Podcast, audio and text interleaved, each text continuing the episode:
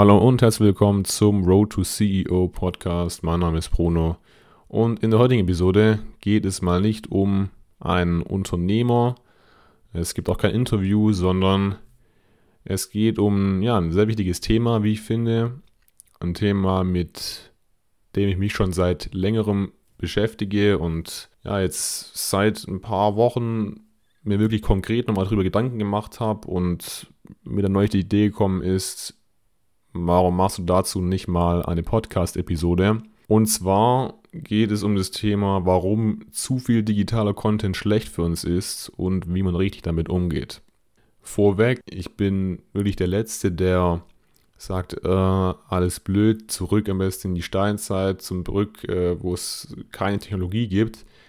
Im Gegenteil, ich glaube, dass wir im Vergleich zu den Leuten, schon im Vergleich zu Leuten vor 20 Jahren, brutale Möglichkeiten haben, gerade eben durch die Technologie und durch die Geräte, durch das Smartphone etc. Und ich bin einfach der Meinung, dass das aber auch viele Herausforderungen und Schattenzeiten mit sich bringt, denen man ja sich stellen muss, denen vor allem unsere Generation sich stellen muss und all die danach kommen, weil wir eben damit aufwachsen direkt und die wichtigsten Jahre unseres Lebens eigentlich damit verbringen, beziehungsweise da reinspielen. Ich bin selber damit auch noch am struggeln natürlich und will hier einfach mal ja, meine Gedanken zu dem Thema teilen und ja auch teilen, wie ich selber damit umgehe und wie ich glaube, dass ein ganz guter Weg ist, äh, damit umzugehen. Und zwar wird es hier um zwei Sachen gehen. Wir werden es ja in zwei Hälften teilen hier. Zum einen werde ich jetzt darüber sprechen, warum zu viel digitaler Content überhaupt schlecht ist und dann werde ich eben so meine ja, Methode, meine Herangehensweise an den Umgang damit vorstellen, wie ich das Ganze mache und wie ich es auch für gut halte. Zuallererst aber mal die Frage, was meine ich überhaupt mit digitalem Content? Offensichtlich natürlich der erste Punkt hier Social Media. Ja, Facebook interessiert niemand mehr, aber natürlich Instagram, Snapchat, Twitter, aber auch ja, so vermeintlich sinnvolle Sachen, wie zum Beispiel LinkedIn, was ja auch natürlich sinnvoll sein kann, aber was eben auch jetzt immer mehr zu Content-Plattform geworden ist. Dann natürlich die vielen Video-Stream-Dienste, YouTube, Netflix, Twitch etc. E-Mail ist auch eine große Sache. Messenger-Dienste natürlich, WhatsApp, FaceTime, generell alle Kurznachrichtendienste, Facebook, Instagram, eigentlich hat ja jede auch, eigentlich hat ja jede große Plattform mittlerweile auch seinen eigenen ja, Messages-Dienst sozusagen, aber generell natürlich auch jegliche Webseiten, Google natürlich, Online-Shopping, aber auch alle Apps, ist alles digitale Content. Und wir werden es hier in zwei Hälften jetzt erstmal teilen. Und zwar werde ich jetzt zuerst mal aufzeigen, warum ich eigentlich glaube, dass zu viel digitaler Content schlecht ist. Und im zweiten Schritt werde ich dann eben meine Methode, meine Herangehensweise an den richtigen Umgang damit vorstellen. Fangen wir also mal an mit dem ersten Punkt, warum zu viel digitaler Content schlecht für uns ist. Und ja, der erste Punkt ist, denke ich, auch offensichtlich. Ist vielleicht auch ein bisschen so ein klischeehafter Punkt, aber ich denke, uns ist allen bewusst, dass sich eben durch die Apps, durch die Dienste, die wir benutzen, täglich, stündlich, schnell ungesunde Gewohnheiten bilden. Beziehungsweise, dass wir, und ich denke, die meisten merken es auch, wir sehr viel Zeit eben mit diesen Diensten, mit diesen Apps verbringen. Und ja, die Ursache dafür ist eigentlich ganz natürlich und normal. Jeder kennt es. Man swipet bei Instagram nach unten und es fühlt sich einfach gut an, wieder auf dem neuesten Stand zu sein. Das ist jedes Mal wie so ein kleiner Hit, jede neue Aktualisierung, jeder neue Snap, äh, jede neue WhatsApp-Nachricht. All das versetzt das Gehirn immer in so eine positive Erwartungshaltung, die ja dann auch befriedigt wird. Und ja, es fühlt sich einfach gut an. Der Hintergrund dazu werden wahrscheinlich auch viele kennen, ist ja, Dopamin. genau diese Events, die ich jetzt gerade hier genannt habe, triggern eigentlich immer so einen Dopaminschub beziehungsweise einen Belohnungsmechanismus eben, der durch Dopamin ausgelöst wird. Und das ist dann eben auch dafür verantwortlich, dass wir eben diese Habits bilden, dass wir einmal anfangen, morgens irgendwie direkt nach dem Aufstehen uns angewöhnen, direkt auf Instagram zu gehen zum Beispiel, dann graben sich diese Habits ganz schnell tief ein und es wird eigentlich ja nach nur wenigen Tagen direkt zu unserer Gewohnheit, weil es sich einfach gut anfühlt. Und alle großen Apps, alle großen Dienste, die wir nutzen, haben genau das perfektioniert. Egal ob das Snapchat, Facebook, Instagram, WhatsApp ist. Man muss sich einmal bewusst sein, dass tagtäglich die intelligentesten Menschen der Welt daran arbeiten, wie sie Menschen noch besser in ihr Produkt binden können. Sprich also, wie sie uns noch mehr eben in die App, in den Dienst reinziehen können und immer wieder zurückholen vor allem. Die machen eigentlich nichts anderes, als wirklich sich zu überlegen, wie kann ich genau diese Habits beim User etablieren. Weil je länger wir ihr Produkt nämlich nutzen, desto mehr Geld verdienen sie natürlich. Ja, je länger ich auf Instagram bin, desto mehr Werbung schaue ich mir an. Je länger ich auf YouTube bin, desto mehr Werbung, desto mehr Ads schaue ich mir an. Und so geht es eben weiter. Ja.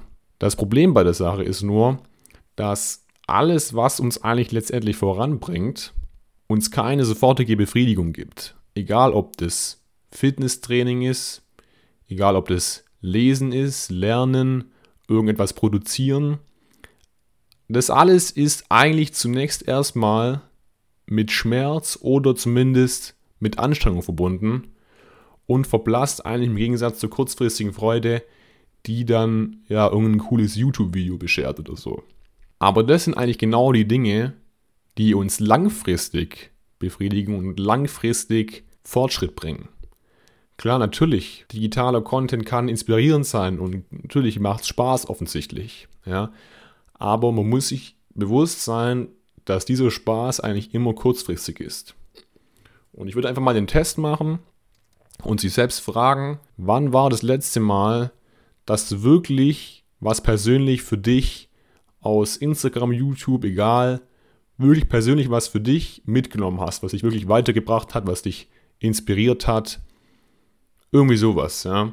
Und natürlich gibt es diese Momente, aber wenn man mal drüber nachdenkt, fällt einem auf, dass die schon ziemlich selten sind.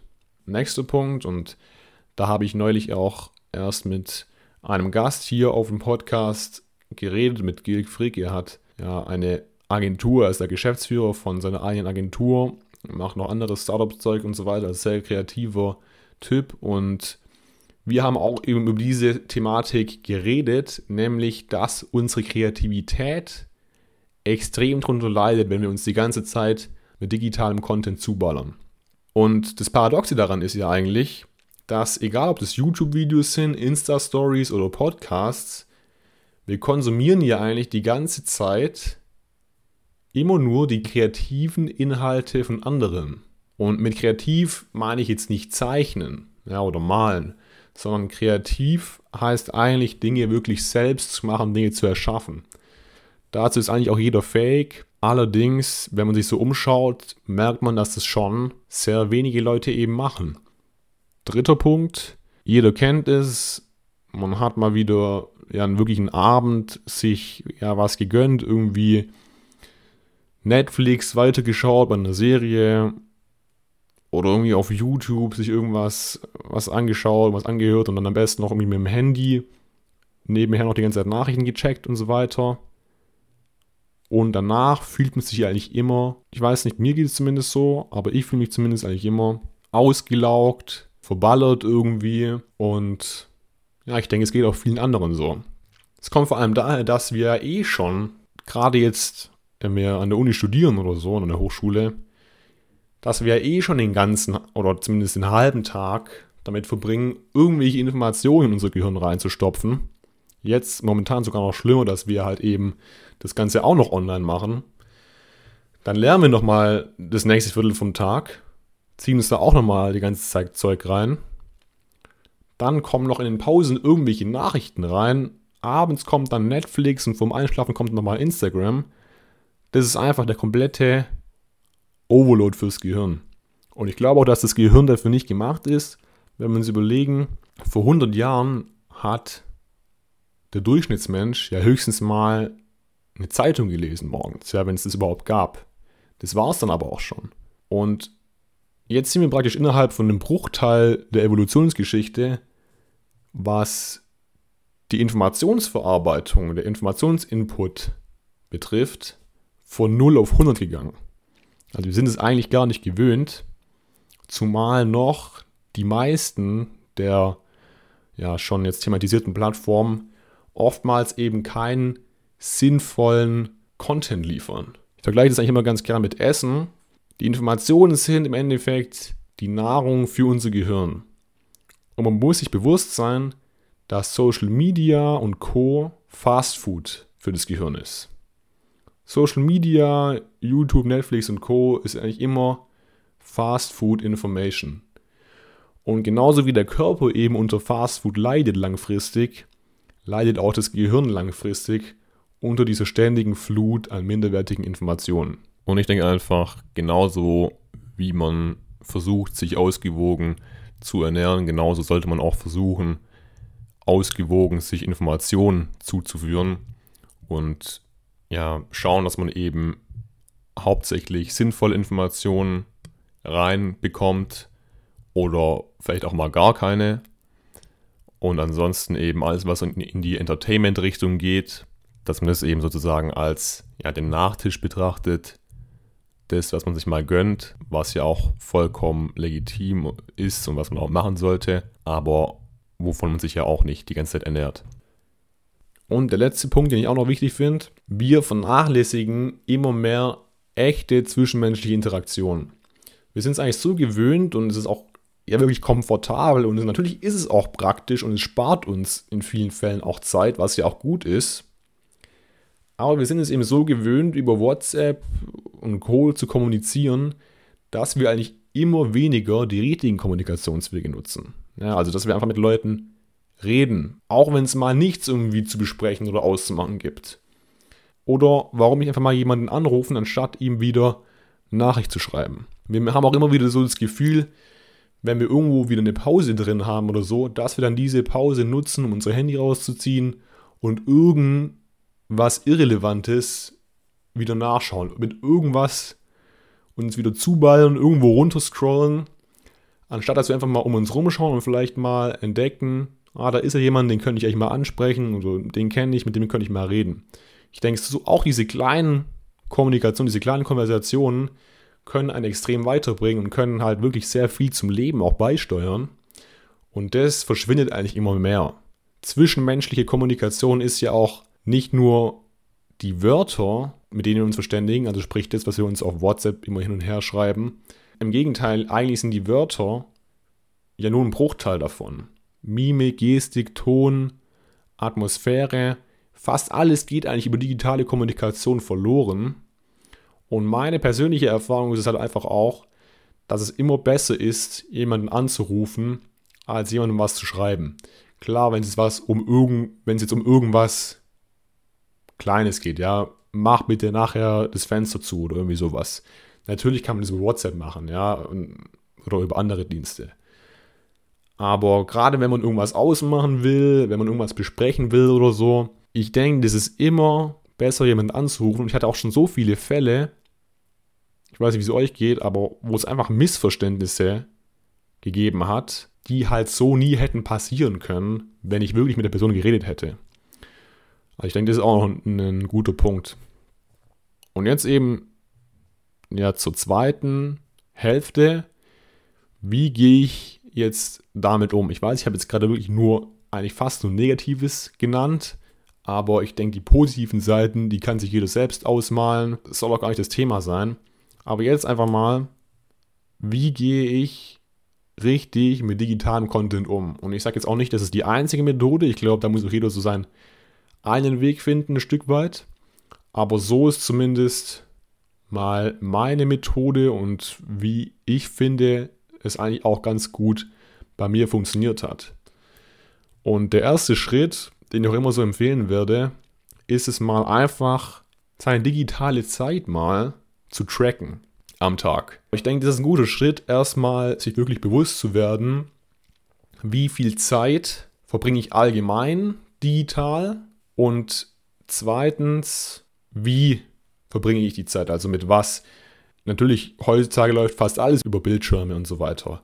Und eine hohe Nutzungsdauer muss jetzt nicht heißen, dass ich meinen Tag verschwendet habe. Im Gegenteil, heute arbeitet man natürlich nur noch am Computer oder am Tablet, was auch immer. Da ist es vor allem wichtig zu schauen, okay, sind diese drei Stunden jetzt hier eben für Word verwendet worden oder für YouTube?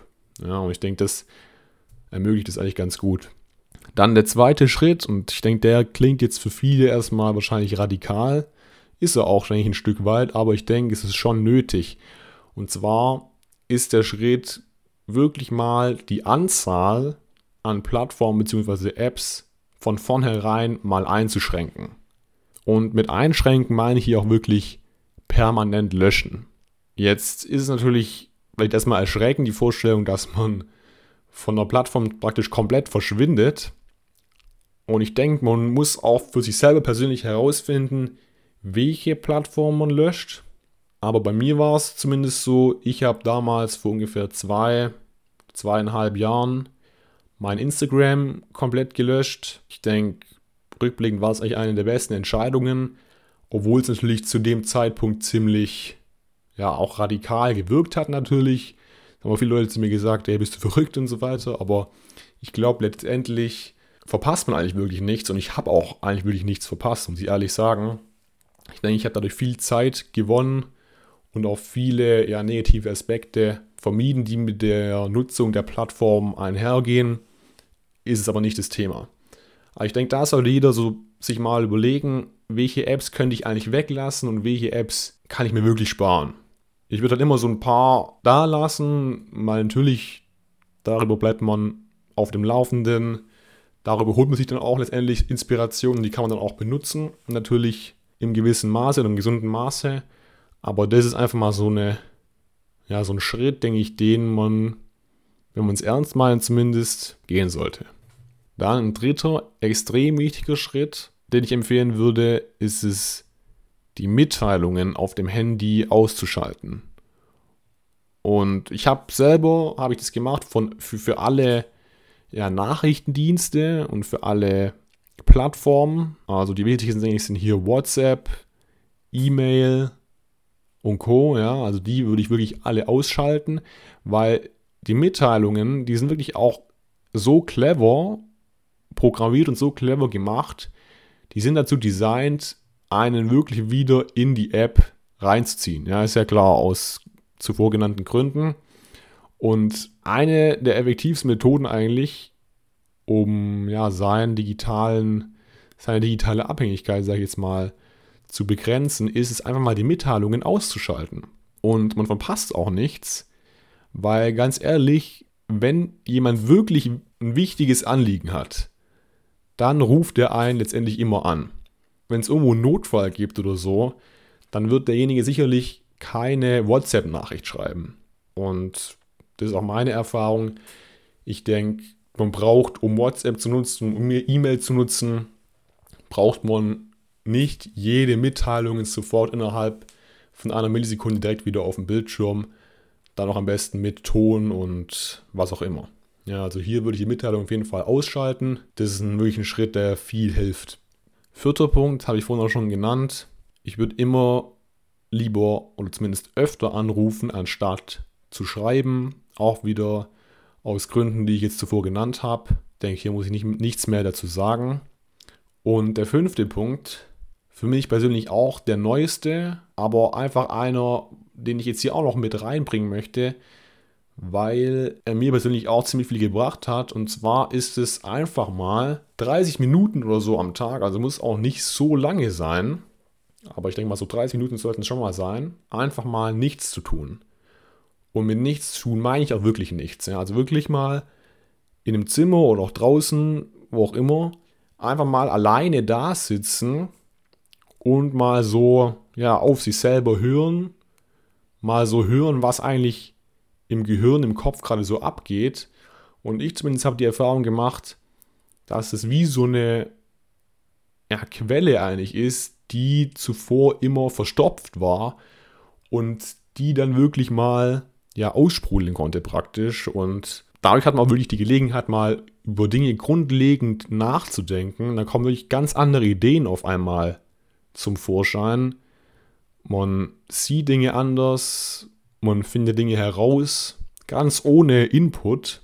Also es war eigentlich sehr faszinierend, das mal so durchzumachen. Ich mache das auch noch regelmäßig und als fünften Schritt kann ich das hier wirklich sehr auch empfehlen. Also hier mal so die fünf Schritte meiner Methode zum Umgang mit digitalem Content, von der ich eben glaube, dass sie wirklich zu ja, einem besseren Leben eigentlich letztendlich führt, zu mehr Produktivität, zu, zu einer mentalen Klarheit und ja, einfach zu besserer Laune auch, zu besseren Interaktionen. Probiert es mal aus. Mein Leben hat es auf jeden Fall eigentlich verändert, das kann ich mit Sicherheit sagen. Und ich denke, es hat auch wirklich das Potenzial, es bei jedem anderen zu tun. In diesem Sinne, ich hoffe, die Episode war ein Stück weit hilfreich, hat euch vielleicht auf neue Ideen gebracht. Würde mich auf jeden Fall freuen, wenn ihr es mal ausprobieren würdet. Schreibt mir natürlich auch gerne Feedback, wie es bei euch war oder auch generell Gedanken zu dem Thema. Ich tausche mich da immer gerne aus. Und ansonsten checkt die Webseite aus, roadtoceo.de. Abonniert den Podcast, wenn ihr es noch nicht getan habt. Und lasst auch gerne ein Review da, wenn es bei eurer Plattform, die ihr nutzt, möglich ist. Es hilft mir und dem Podcast sehr weiter. Lasst da auch gerne Feedback da. Wir hören uns wieder in der nächsten Episode. Bis dahin, macht's gut. Ciao.